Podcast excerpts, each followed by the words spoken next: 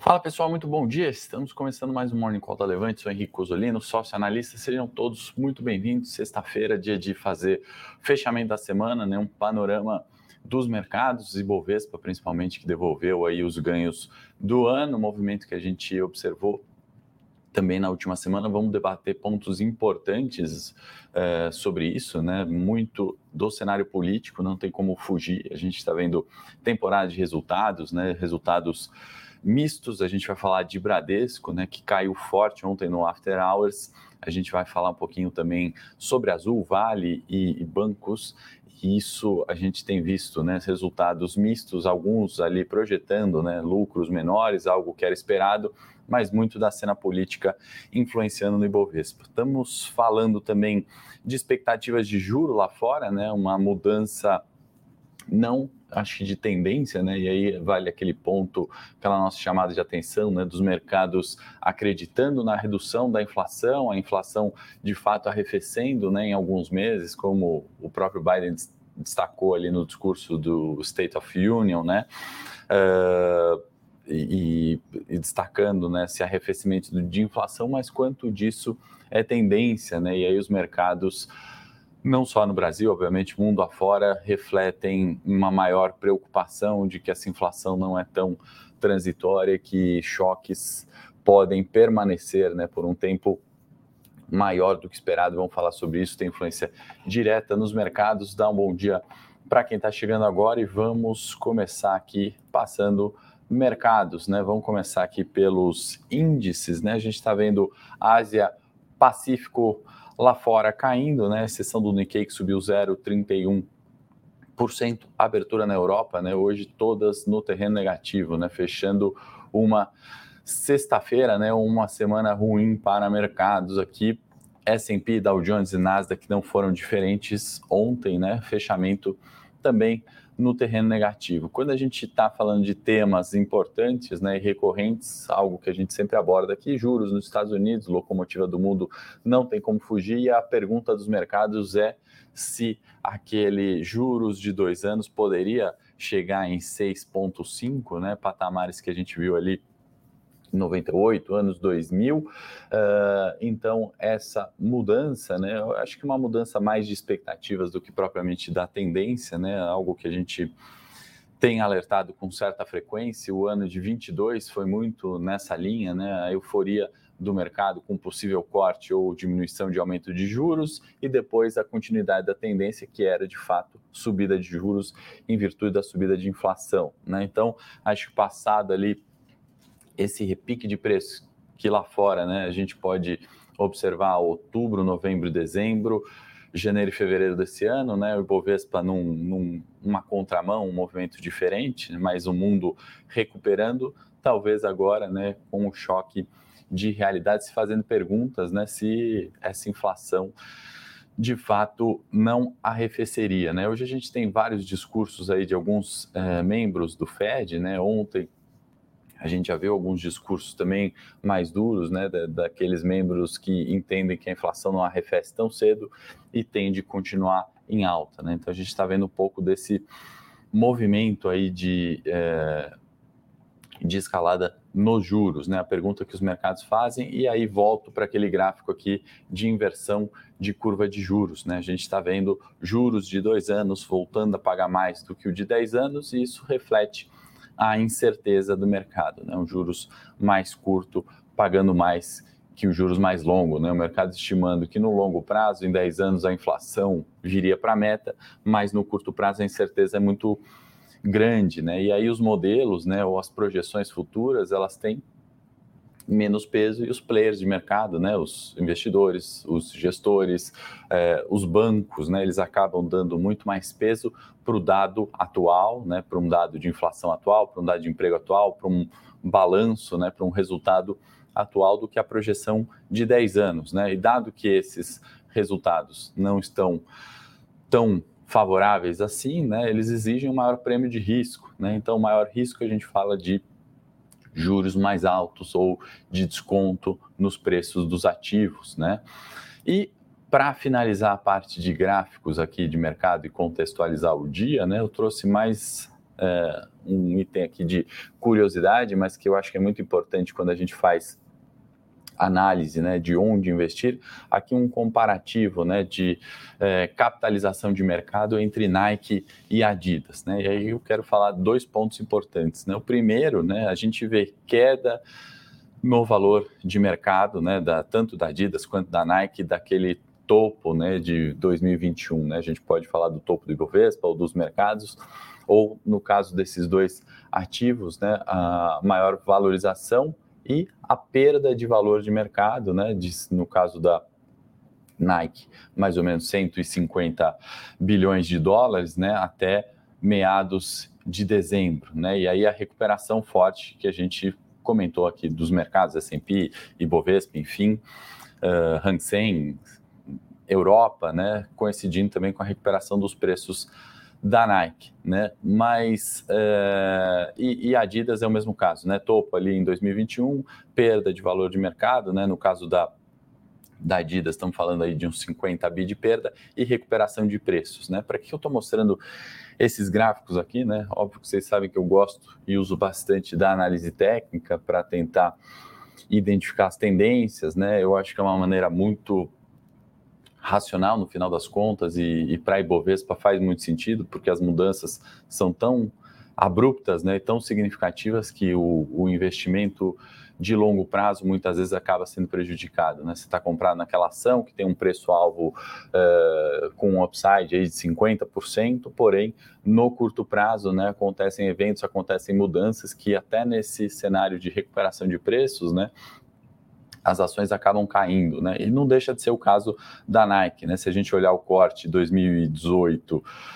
23, né, a tendência é de alta, né, é de valorização, mas pelo meio do caminho, né, a gente enfrenta uma pandemia, onde tem uma queda severa de valor de mercado, né? A gente encontra ali uma euforia de 2021, quando o Fed pode eventualmente cortar juros, né? E aí uma valorização abrupta em poucos uh, uh, dias, né, ou poucas semanas, e esses movimentos, né, que chamam bastante atenção, se bem é, operados, né, eles trazem uma performance relativa melhor, né, ou eles tendem a trazer essa performance relativa melhor é, do que propriamente o longo prazo, né? Muitas vezes você assume esses riscos da incerteza, né? Esses riscos é, pontuais, que é o que a gente viu aqui da inversão da curva de juros, né? O dado corrente acaba sendo mais importante que o que o, modelo de longo prazo, e aí o mercado paga mais, né? Ou tem que remunerar mais, dada a incerteza. Mais ou menos a mesma análise que a gente pode fazer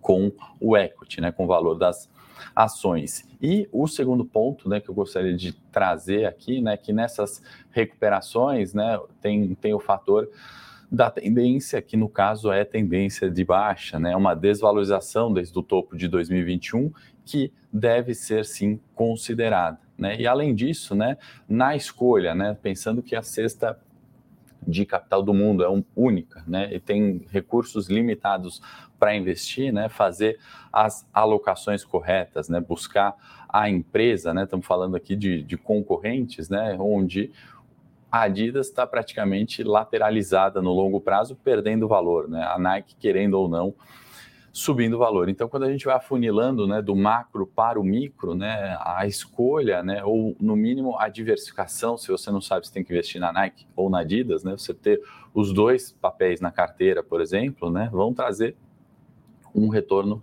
melhor do que se você fazer, fizer a escolha errada, né? Obviamente, se você só escolher a Nike, nesse caso, você teve um retorno melhor, mas se você só escolheu a Adidas, certamente você teve um pior. Então, aqui é importante chamar atenção para essa diversificação. Né? Tem sempre muitas perguntas. Né? Ah, no setor de bancos, né? qual banco que eu escolho? É claro que tem bancos que vão performar melhor, mas existe toda essa incerteza do curto prazo, né? que muitas vezes, se você diversificar no setor bancário, né, sua performance relativa é melhor. Tá? Então, estou trazendo essa, uh, esse gráfico aqui a título de curiosidade, mas para trazer para a prática, né? O evento Americanas, né? Ação que perde 90% aí, é, de valor de mercado, né? Ou que entra num processo de recuperação judicial, né? Se você acredita no varejo, né? De repente, investir numa cesta diversificada de varejo é melhor do que escolher a Americanas ou dois ou três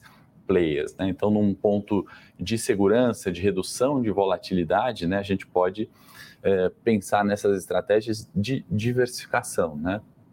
Aliás, se a produção puder colocar o vídeo de Americanas, que eu fiz ontem, né, é, explicando um pouquinho ainda do caso, recebi boas perguntas, né, então resolvi trazer é, essas respostas de um caso que está longe de terminar, né, não é porque Americanas caiu tudo isso que o assunto está resolvido, né? A gente tem bastante coisa até do, do corporativo para falar. É, faço convite também para quem quiser aprofundar mais no, no Telegram, no meu Telegram. É, tem bastante resultado, tem bastante notícia, inclusive a Justiça do Rio liberou aí é, a, a, emissão de debêntures né, da Americanas de 2 bilhões. Né? Então, é algo que é necessário para a companhia agora é dinheiro. Né? Se ela vai captar, qual vai ser a taxa que ela vai captar. É, e o reflexo disso tudo, né? eu comento um pouquinho mais no vídeo ali, é, respondendo perguntas para vocês, né? Vai, vai falir, né? Ainda vale a pena? Se eu tenho americanas, o que, que eu devo fazer agora, né? Ou como eu tento é, é, me aproveitar dessas é, dessas quedas, né? No sentido de trazer o caso à tona é algo que vai certamente continuar por muito tempo, né? Me parece a história da Oi, né? Acho que eu fiz algum domingo de valor que eu coloquei ali de título americana sendo nova Oi, também sendo assim no domingo de valor. Recomendo Uh, o que vai ali, a gente solta no domingo aqui na, na Levante. O vídeo está bem bacana e eu estou sorteando o livro que não está aqui, que é do Taleb Cisne Negro, para quem comentar lá, né? O que a Thelma está perguntando, e a Via, como fica nesse cenário, né? Qual é o reflexo do, do caso Americanas para o mercado, né? O que, que é de ruim, né? Então, respingou no varejo de uma forma geral. Uh, Marisa, né, anuncia algumas uh, a necessidade de capital. A gente teve Alpargatas, né, que anunciou prejuízo líquido de 21 milhões. Então, lembra daquele cenário do varejo, né, sendo uh, mais impactado pela inflação elevada, Thelma. Então, de fato, não é aquele setor, né, que é a bola da vez. Né? Então, a gente tem é, um reflexo que já era conhecido pelo mercado. Né? Inclusive, se a gente fizer análise técnica de americanas, a gente vai ver tendência de baixa no longo prazo. Na Via não é diferente, na Magalu também não é diferente. Então, nesses setores né, que estão sofrendo mais com o cenário macro, né, e muitas vezes vão além da gestão, é claro que no caso americanas teve um problema, inclusive, né, de gestão, é, no geral, é um setor que acaba sofrendo mais com a inflação. Tá? Então, é, alocações menores, né, como a gente falou no ano de 22, ou pontuais pensando né, num, num forte repique de preços. Né? Magalu, eu acredito que ainda suba aí seus 50% nesse ano, né? deve estar tá subindo algo em torno disso. Então, é, se a gente pensar é, que todas as outras empresas né, não, não têm um problema de governança no varejo, né, a saída de um player consolida, né, fortifica aqueles que estão vivos. Né? Então, acho que o fluxo de alta de 50% para Magalu, e a gente poderia estender esse reflexo em via, em outras do varejo, acabam consolidando, né, fortificando os outros players. Né? Quanto menor a concorrência, né, mais fácil para a empresa lucrar. Né? Monopólios têm muito mais tranquilidade né, do que num setor tão competitivo, tão pulverizado, né, com, com brigas de preço e margem baixas, como é o varejo, tá, Thelma? Bom dia para quem está chegando agora. Eu vou pedir aquele like, os uh, compartilhamentos aí para quem quiser, que não é inscrito na página da Levante. Se inscreve, o Ítalo está comentando. Bom dia, está esperando cair um pouco mais para comprar, rumo aos 105 mil pontos. E aí, acho que é um gancho bom que o Lucas, o Lucas não, o Ítalo, nos deu para a gente comentar um pouquinho do cenário local, né? Só para concluir, no exterior, então, expectativa da, da continuidade do aumento de juros, né? Agora prevalece nos mercados, essa é a dúvida uh, que volta, né? Passa a euforia, vem a dúvida e a gente vê o mercado se movendo em tendência, né? Por isso que é tão importante olhar preço, né? Preço é a, a um vetor importante ali que dá uh, a percepção dos players daquele momento. Né? Quanto maior a liquidez e, e mais acessível né, o preço, né, está estampado ali no mercado, é a percepção que os players de mercado têm sobre aquele ativo, sobre aquele índice. Né? Então, isso a gente observa que tem um comportamento de tendência. Tá?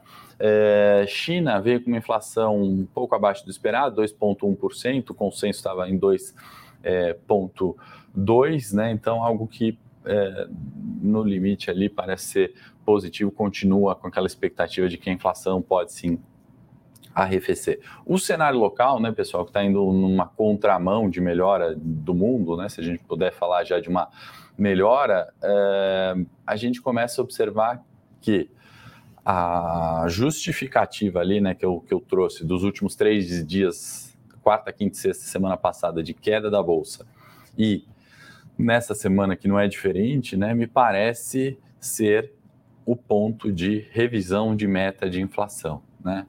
Então vou dar aqui minha opinião, né? Henrique, você acha que a, a meta de inflação ela é correta e não temos que mudar? Não, não acho que nada é, fica tão permanente assim, imutável, ou existe uma verdade absoluta por tanto tempo. Né? A gente está vendo inflação nos Estados Unidos, no Reino Unido beirando 10, nos Estados Unidos muito além da meta, Europa, né, inflação máxima em 40 anos, Brasil, né, historicamente não consegue chegar na meta de inflação, então acho que sim, a gente precisa rever a inflação, como a gente precisa rever teto de gastos. Né? O problema é como vem esse discurso uh, e parece que numa pressão de governo, né, o que se discute ali nos bastidores é do Campos Neto ter é, cedido, né, ou pode até é, trazer isso numa próxima ata do Copom. Né? Tem reunião do Conselho Monetário Nacional dia 16, que é onde se decide a meta de inflação, e é em base da meta de inflação que o, o Banco Central decide a subida ou não dos juros. É, a forma como isso está sendo colocado, né, e sempre a toque de caixa no Brasil, é o que faz é, os mercados caírem. Né? Então, independe do resultado ser ruim ou bom da empresa, né? Independe do, do micro, da gestão, do CEO que veio com um projeto novo, ou do projeto bacana que a empresa tem em andamento, do investimento que ela fez, que vai trazer um fluxo de caixa futuro, é, vai trazer um incremento desse fluxo de caixa futuro. Né? Acaba independendo disso, e aí num viés político, a gente vê mais uma semana de queda. Né? E por que, que eu critico essa questão do atoque de caixa, meta de inflação? Né? Porque não foi decidido nenhum arcabouço fiscal novo, né? Reforma tributária não está definida, é, os gastos sociais, né? Como é que vão ficar ali as questões de, de, de programas sociais, né? Isso não está definido. Sem essa definição, claro, se definir uma meta que tem influência direta, né? Desses fatores, né? É praticamente não discutir a meta, né? É, é, é melhor nem discutir, deixa a inflação do jeito que está. Né? E outro ponto importante que não se tocou, e as fontes de receita, né? Vão aumentar, vem aumento de imposto, da onde sai é, o dinheiro para pagar essa conta, né? Então a gente está sempre nessa contramão, né? Na discussão contrária, né? Que deixa as estratégias de curto prazo para investimento, na minha opinião, né? Eu sou suspeito para falar, obviamente, mas muito mais atrativas, né? Se você está leve em bolsa, né? Se você tem uma carteira, sei lá, como a do trade, fazendo não fazendo um merchandise aqui, mas falando do porquê que essa estratégia bate Bovespa no longo prazo, comprando segunda e vendendo sexta, é porque o risco da semana é no seu stop, né? naquele é, stop definido. Inclusive, vale falar que pegamos um stop em azul. Né? Por que, que a gente pegou um stop em azul? Pela deterioração política pela, uh, uh, pela alta do dólar né, na, na semana em virtude dessas discussões de meta de inflação uh, sem a, a, devida base, né, a sempre a toque de caixa. E aí o risco né, daquele, daquela alocação, né, que é de uma carteira eh, pulverizada, se limita a 20% do peso de azul, num stop definido para uma queda limite. Né? Acabamos, saímos do papel. Se o dólar continuar indo é, para 7, né, que é algo que eu não acredito, não acho que isso, esse ruído se, é, permaneça de forma tão ruim por tanto tempo, é, o seu risco ficou limitado naquela semana. Né? Então, é, essas mudanças tão, tão abruptas né, que fazem é, total diferença quando a gente adota uma estratégia de investimento. Né? Não adianta que a gente falar que as coisas vão melhorar ou piorar e não tomar determinadas atitudes, né? Num, os fundos eles não zeram as posições dele, né? Um long only ele não sai vendendo azul porque estopou, né? Ele está olhando um prazo maior, né? Voltando naquele gráfico lá dos 10 anos, né? Ele está projetando que a inflação é um choque, que existe um equilíbrio de mercado onde as coisas vão funcionar.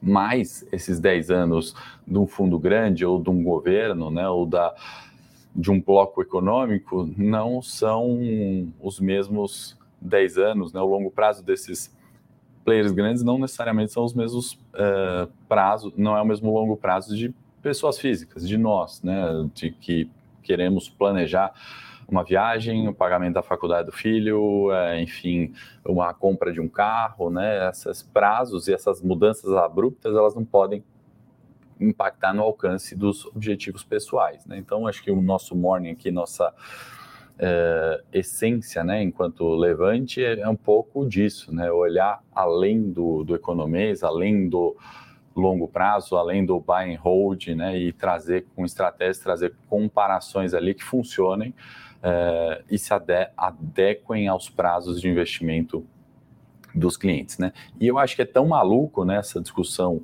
é, de inflação dessa forma, porque vocês devem se recordar, quem acompanhou estava na, no, na Conferência de Investimentos da América Latina, né, promovida pelo Credit Suisse, acho que há 10 dias atrás, talvez semana passada, né?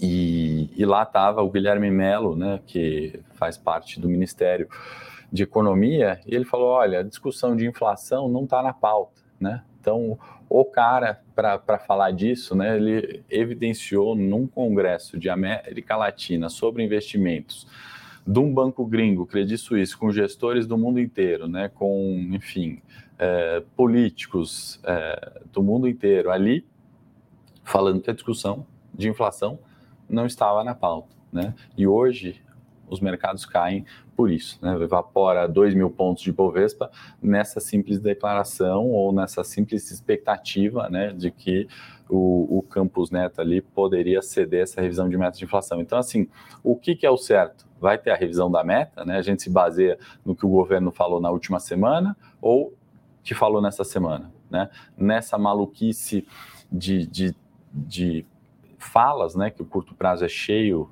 disso, né, foram se 6 mil pontos do Ibovespa. Né? Então, é algo que, se a gente não tem uma estratégia, um gerenciamento de risco, uma uh, visão do, do ruído e da tendência, realmente você fica perdido e você vai migrando de classe de ativo, de mercados, né? De ah, agora tem que dolarizar, agora eu tenho que investir em Brasil, ah, agora eu tenho que comprar ação do Facebook, agora eu tenho que você vai ficar fazendo essa migração que não é curto prazo e nem longo prazo e vai perdendo dinheiro em todas as classes, ficando ali igual o cego no tiroteio, né? Ficar perdido ali e é o que a gente tem para hoje, é o que a gente tem para enfrentar. A gente não vai deixar de receber o salário ou aquela poupança tá ali ou o investimento naquele fundo, naquela renda fixa, eles estão ali, né? É melhor é, ter uma estratégia definida para isso. Né? Inclusive, o Guilherme Melo, que vai tendo uma live aí da, da, do Bradesco Asset, meus amigos do Bradesco quiserem me convidar, não sei se a live é fechada, eu gostaria muito de ver se ele vai abordar esse tema, né, se a inflação não está realmente na pauta para ser revista meta. Eu acho que é algo extremamente importante às 16 horas, não sei se vai ser aberto ou não, não sei se ele vai tocar nesse tema, mas eu gostaria muito de ouvir. Se tem algum amigo aí do Bradesco vendo, é, puder me convidar, eu agradeço, tá? É... Resultado do Bradesco, vamos um pouquinho aqui para os. Uh... Eu acho que pauta aqui. É, bom, só passar um pouquinho da agenda, né? E o Campus Neto tem Roda Viva na segunda-feira, acho que é interessante para a gente assistir. Pauta é inflação, é isso que está fazendo os mercados caírem, essa revisão, na minha opinião da inflação. Lula está lá em Washington, vai encontrar com o Biden 5 e meia. Uh, IBGE às 9 horas divulga volume de serviços e produção industrial, né, uma expectativa ali para crescimento, é, pelo menos de serviços, né, um copo meio cheio. Bom, cenário corporativo, né, pessoal? A gente está vendo o Gerdau caindo 7%, né, bancos caindo ontem, 2%. Vale ignorou a alta do minério, caiu aí um pouco menos de 1%, zero, um pouco menos de 0,5%. Azul despencou né, com, com a variação do dólar, porque se a gente olhar o fato, né, demanda cresceu 22%. Cool teve revisão das notas para baixo, né, então isso reflete também de forma negativa no setor. O Bradesco, né, que provisionou, assim como o Itaú, 100% da dívida de Americanas, 4,9 bi, caiu 7% no after ontem, Wagner. Então, é, a gente poderia trazer uma expectativa ali de uma queda similar aqui, né? Vamos ver um pouco do, do, do áudio, né? Dos comentários e, e de quanto que isso é, já não pode estar precificado pelos mercados, mas de fato, é, dado humor com Selic, dado viés de americanas, não me parece ser algo muito positivo, tá? É, o retorno de fluxo de estrangeiro, olha, esse é um copo meio cheio também. É, se viesse. Não é algo que mudou, né? O gringo tá vendo tudo isso meio como um ruído, né? Ele olha ali, ó, país emergente sempre teve mais ou menos essas coisas, é por isso que a gente está nos 108 mil pontos suporte ainda, né? Com aquele com aquela volatilidade de 100 mil pontos, fica é, existem ativos extremamente descontados com o cenário atual, seja ele macro, seja dessa revisão de inflação, seja do, da projeção de lucro das empresas, né?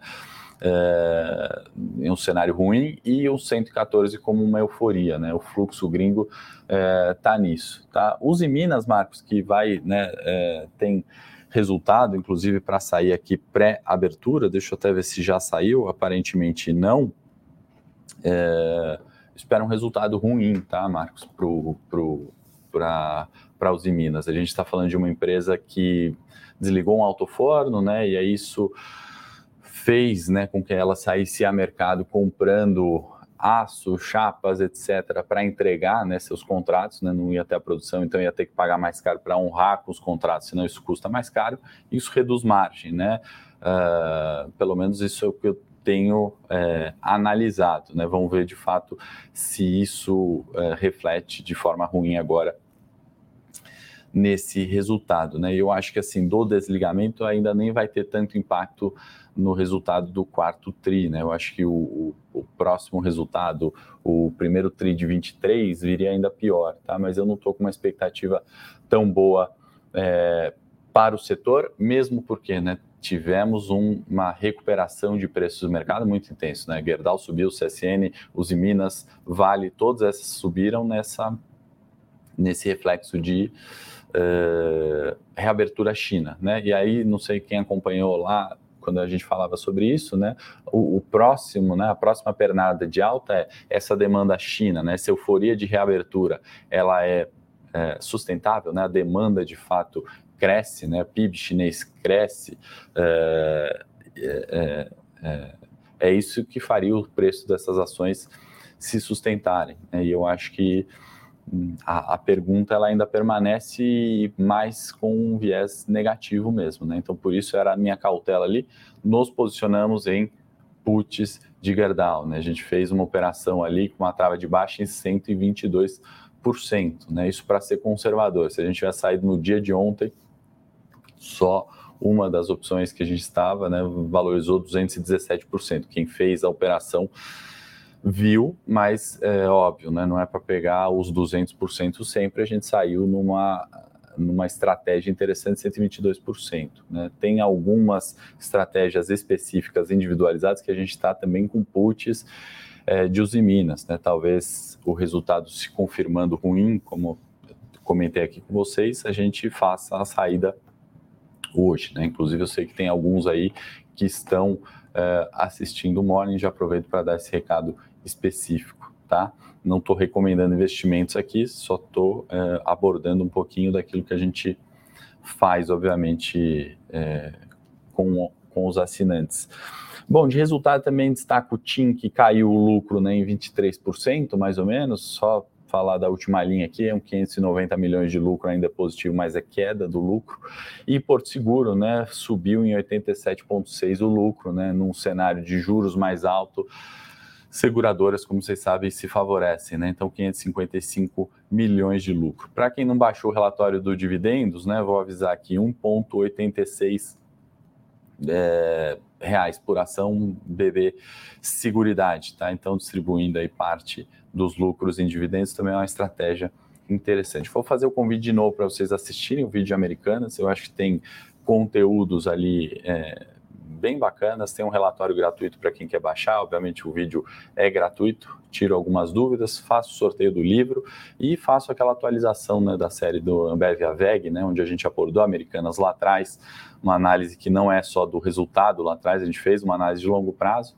E nesse vídeo a gente comenta o caso aí que está longe de se encerrar. Então, fica o convite para vocês verem. Vou para o Morning Técnico agora e aí a gente pode olhar no detalhe preços de tela, gráfico e tirar qualquer dúvida que vocês tenham de investimento. Espero todos vocês lá. Estou entrando no ar aqui em 30 segundinhos. Excelente sexta-feira a todos. Até já já no Morning Técnico.